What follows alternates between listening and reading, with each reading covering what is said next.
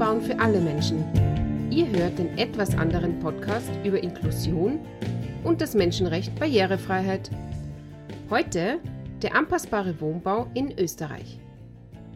Sonja ist 22 und nach einem Motorradunfall auf die Nutzung eines Rollstuhls angewiesen. Eigentlich ist sie Studentin in Graz und möchte nach der Reha ihr Studium fortsetzen. Aber halt, wo soll sie in Zukunft wohnen? In der Fünfer-WG, Grazer Altbau versteht sich, wird sie es sich nicht mehr so gemütlich machen können, denn da müsste sie insgesamt 44 Stufen vom Gehsteig bis zum Wohnungseingang überwinden. Und mal abgesehen von dem wenig barrierefreien Badezimmer mit knappen 3 Quadratmeter Größe und dem WC-Raum, der so klein ist, dass man neben der WC-Schale stehen muss, um die Türe öffnen zu können, wäre sie nie in der Lage, in ihrem selbstgebauten Hochbett zu schlafen. Sonja ist jung Sie möchte wohnen und studieren wie jeder andere, aber, aber geht das denn überhaupt noch? Hat Sonja nun einfach Pech gehabt? Oder wie ist das mit dem Wohnbau bei uns so? Herzlich willkommen zur achten Episode meines Podcasts über Menschen mit Behinderungen und barrierefreies Bauen. Dieses Mal geht es um den anpassbaren Wohnbau in Österreich bzw. der Steiermark. Ein Konzept, welches schon vor vielen Jahren in der Schweiz als adaptiver Wohnbau begonnen und in Österreich konsequent seit den späten 90er Jahren weiterentwickelt wurde. Seit etwa 1996 ist der anpassbare Wohnbau für geförderte Wohngebäude der Wohnbauförderung Steiermark vorgeschrieben und wird dort auch gesondert geprüft. Ach ja, dieser Podcast ist auch Teil einer Universitätsvorlesung für Architekturstudentinnen an der TU Graz. Wenn er dir gefällt, dann bewerte ihn bitte positiv, abonniere ihn und erzähl deinen Freundinnen davon. Je mehr Menschen hier zuhören, desto größer ist die Chance, dass wir diese Welt ein kleines Stück barrierefreier machen können. Ich freue mich natürlich auch über dein Feedback, über Anregungen und Beschwerden, naja, Beschwerden, auf meine E-Mail-Adresse die.vierrad.diva at gmail.com. Die Diskriminierung von Frauen in der Bautechnik ist für mich auch weiterhin ein Thema, weshalb ich dabei bleiben werde, alle Bezeichnungen zu verweiblichen. Das stört dich? Schreib mir einfach und sag mir, wie ich anders auf die Diskriminierung aufmerksam machen kann. Also, let's go.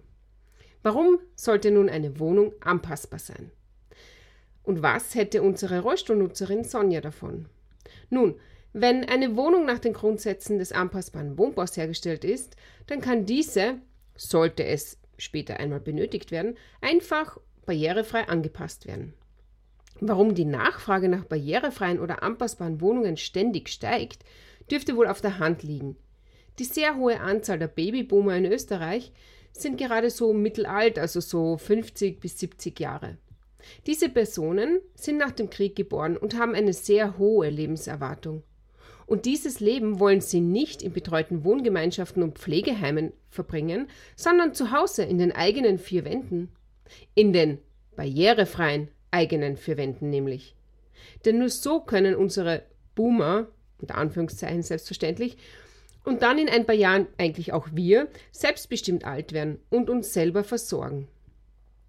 Derzeit umfasst diese Generation 65 plus etwa 1,7 Millionen Österreicher. Das entspricht einem ziemlich hohen Anteil von etwa 19 Prozent der Bevölkerung. Aber okay, offenbar ist die Situation noch relativ gut zu bewältigen.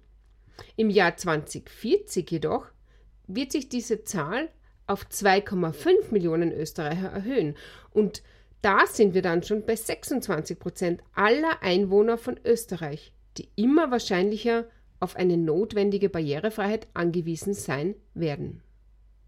Es ist also sinnvoll und nachvollziehbar, dass bei einem sehr hohen Anteil an nicht barrierefrei anpassbarem Wohnbaubestand neue Wohngebäude den Grundsätzen des anpassbaren Wohnbaus entsprechen sollten. Und naja, es ist nicht nur sinnvoll und nachvollziehbar, es ist einfach auch gesetzlich vorgeschrieben.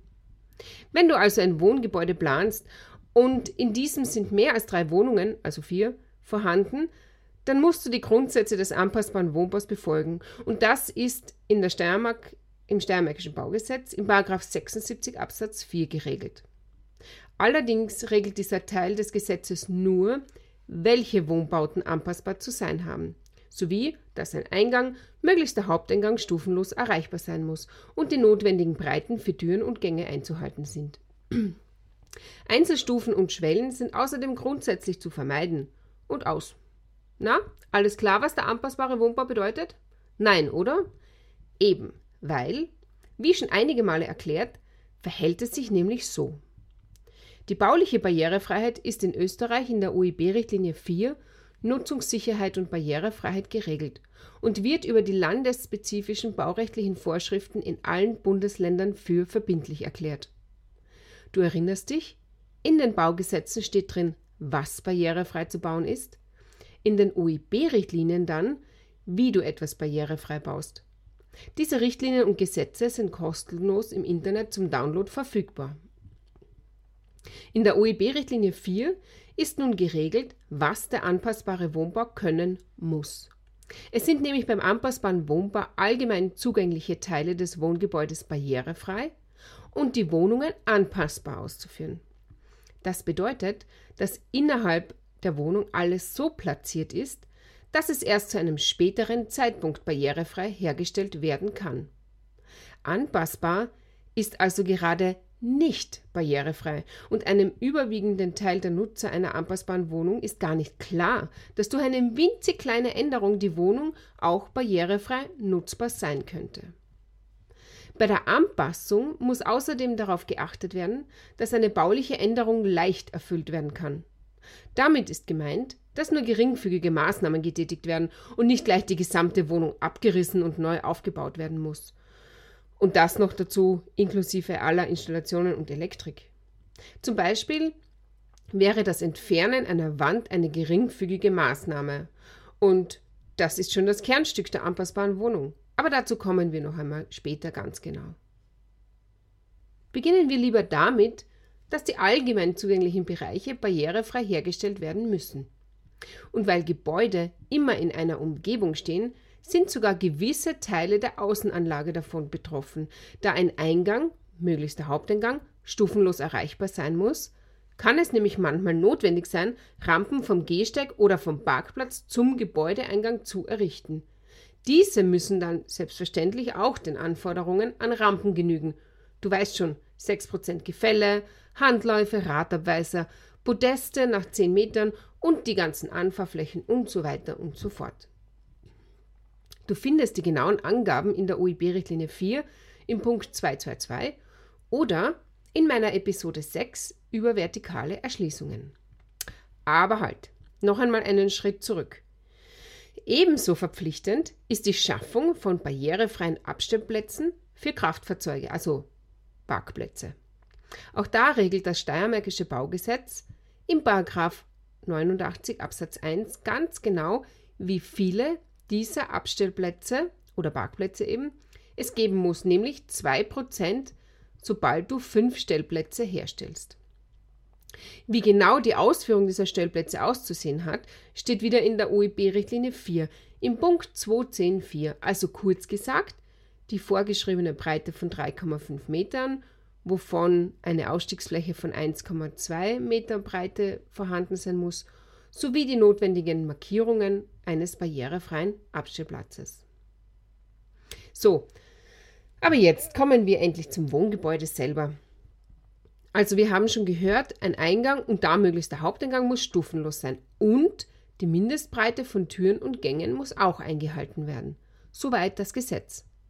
Die OIB-Richtlinie führt uns das genauer aus, nämlich im Punkt 2.9 und da steht, dass alle Türen vom Haupteingang bis zur Wohnungseingangstüre mindestens 90 cm breit herzustellen sind. Innerhalb von Wohnungen dürfen die Türen allerdings dann wieder lediglich 90 cm breit sein. Und außerdem, das kennst du ja als findige Architekturstudentin schon, sind natürlich auch die Anfahrbereiche für Türen einzuhalten. Die betragen 1,8 Quadratmeter auf beiden Seiten der Türe innerhalb der Wohnung und 1,8 Quadratmeter bzw. 3 Quadratmeter bei allen anderen Türen, zum Beispiel auch der Wohnungseingangstüre. Wichtig sind dabei bitte die 50 cm seitliche Anfahrbarkeit. Dies soll gewährleisten, dass neben der Türklinke in beiden Räumen, die die Türe miteinander verbindet, ein Abstand bis zur nächsten Wand besteht. So kann die Türe immer leicht bedient werden. Und allerdings gibt es hier die Möglichkeit, die Anfahrbereiche zu verkleinern, wenn man eine Türe automatisiert. Aber Achtung, so eine Automatisierung ist teuer und auch anfällig für Fehlfunktionen. Und dann wird es echt ungemütlich für die Nutzer, weil die notwendigen Anfahrflächen fehlen und die Türe durch, den durch einen eventuell gestörten Öffnungsmechanismus dann viel schwergängiger zu öffnen ist, als eine normale Türe mit Anfahrbereich wäre. Ebenso ein Teil des allgemein zugänglichen Bereiches sind die Treppenhäuser und Gänge, die dann zu den Wohnungen führen. Auch hier ist geregelt, dass diese eine Mindestbreite aufweisen und die beträgt 1,20 Meter. Die Architektinnen der Gründerzeitbauten drehen sich wohl im Grabe um, weil früher baute man viel großzügigere Treppenhäuser, um repräsentativer zu wirken. Aber sei es drum. Heute darf man sogar 120 cm noch einschränken, mit Pfeilern, Verzierungen, Handläufen von Treppen und auch mit unter Umständen, notwendigen Treppenschrägaufzügen in Parkstellung. Alles nachzulesen in der OIB-Richtlinie 4 in den Punkten 242 und 245. Auch Treppen können und müssen barrierefrei ausgestattet sein. Das kennen wir eben, ebenso schon aus der Episode 6. Insbesondere bei Wohnbauten ist die Platzierung der Treppe sehr wichtig. So sollte keinesfalls eine abwärtsführende Treppe gegenüber einem Aufzug platziert werden. Warum das so ist?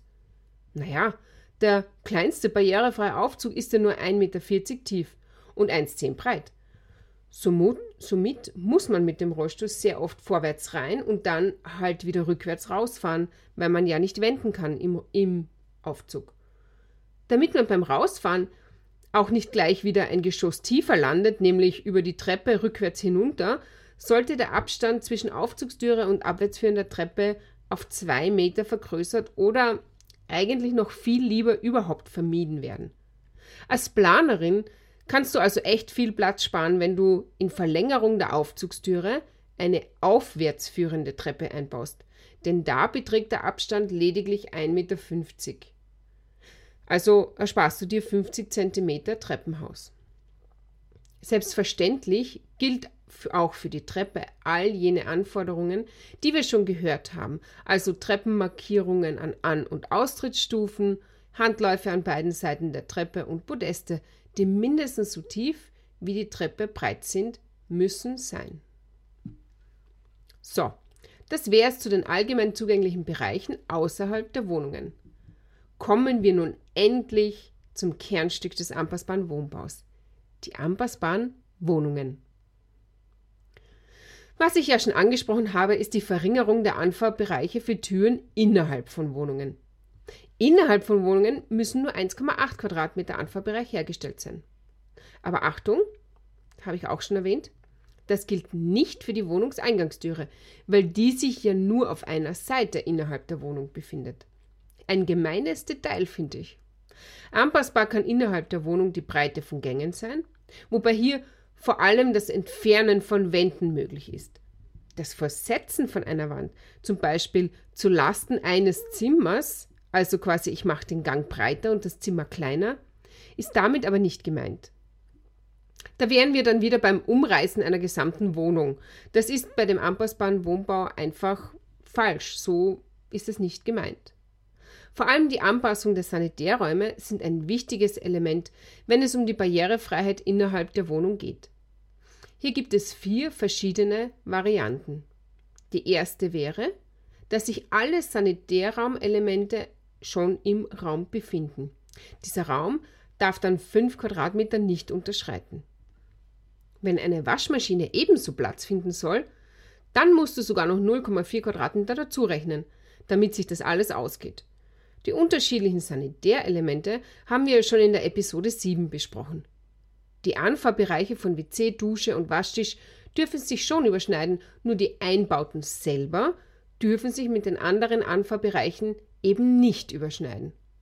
Und vergiss bitte nicht, dass auch die Türe ins Badezimmer Anfahrbereiche aufweisen muss und die nicht eingeschränkt werden dürfen, zum Beispiel durch eine WC-Schale oder eine, einem Handwaschbecken oder einem Waschbecken.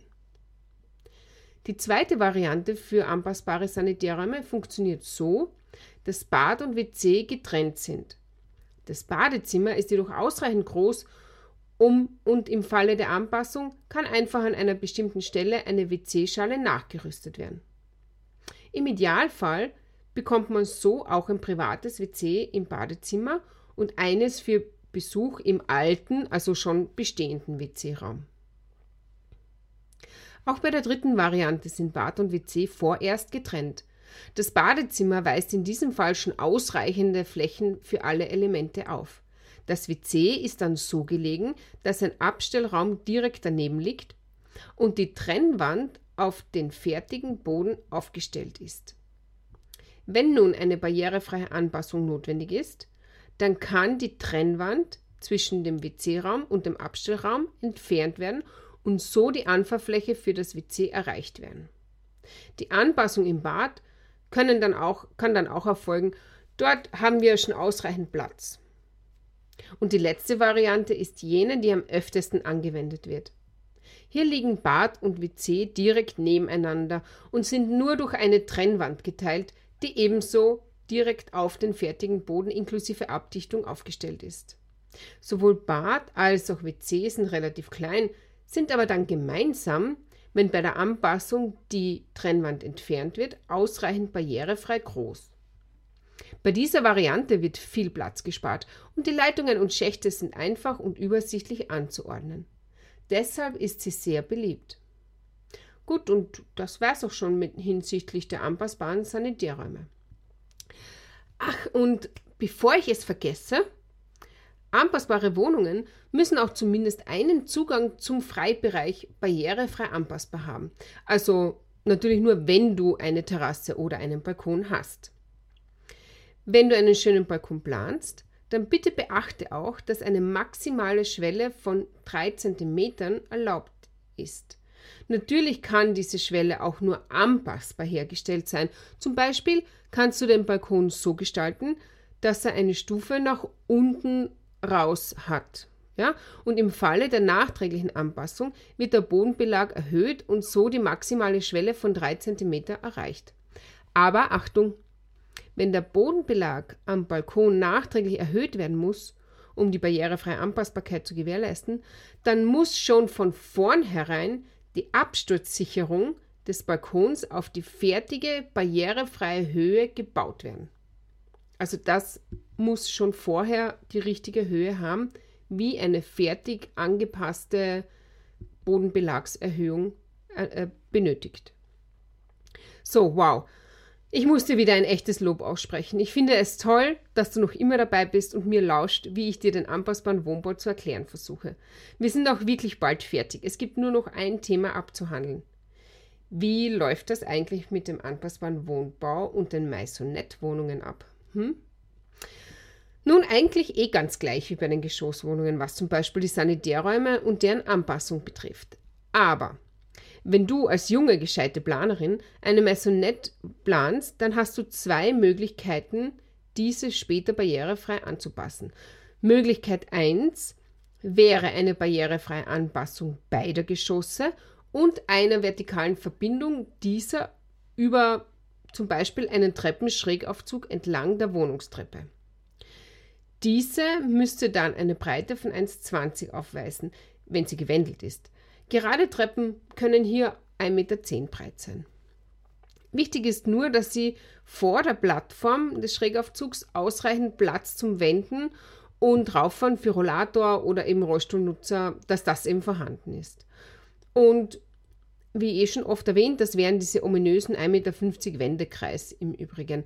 Das kann aber dann auch hineinreichen, zum Beispiel in den Wohnraum, wenn die Treppe richtig platziert ist. Sanitärräume und Freibereiche können dann genauso anpassbar gemacht werden wie bei den Geschosswohnungen.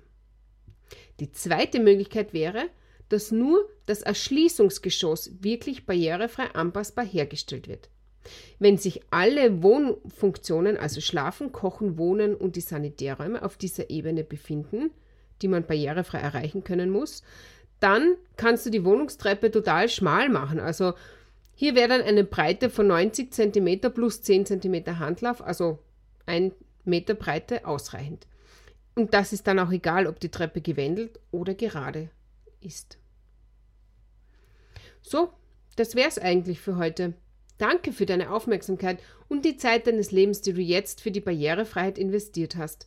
Denke immer daran, auch dich kann plötzlich im Leben ein unvorhergesehenes Ereignis treffen, aber gemeinsam machen wir diese Welt barrierefreier und besser. Du als junge Planerin hast es in der Hand. Ich freue mich auch weiterhin sehr über Wünsche und Anregungen, nehme aber auch selbstverständlich Beschwerden an.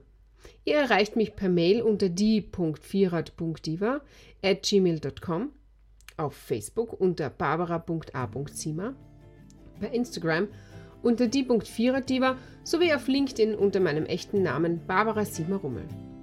Danke fürs Zuhören und nicht vergessen, Barrierefreiheit ist kein Zugeständnis an Menschen mit Behinderungen, sondern ein Menschenrecht.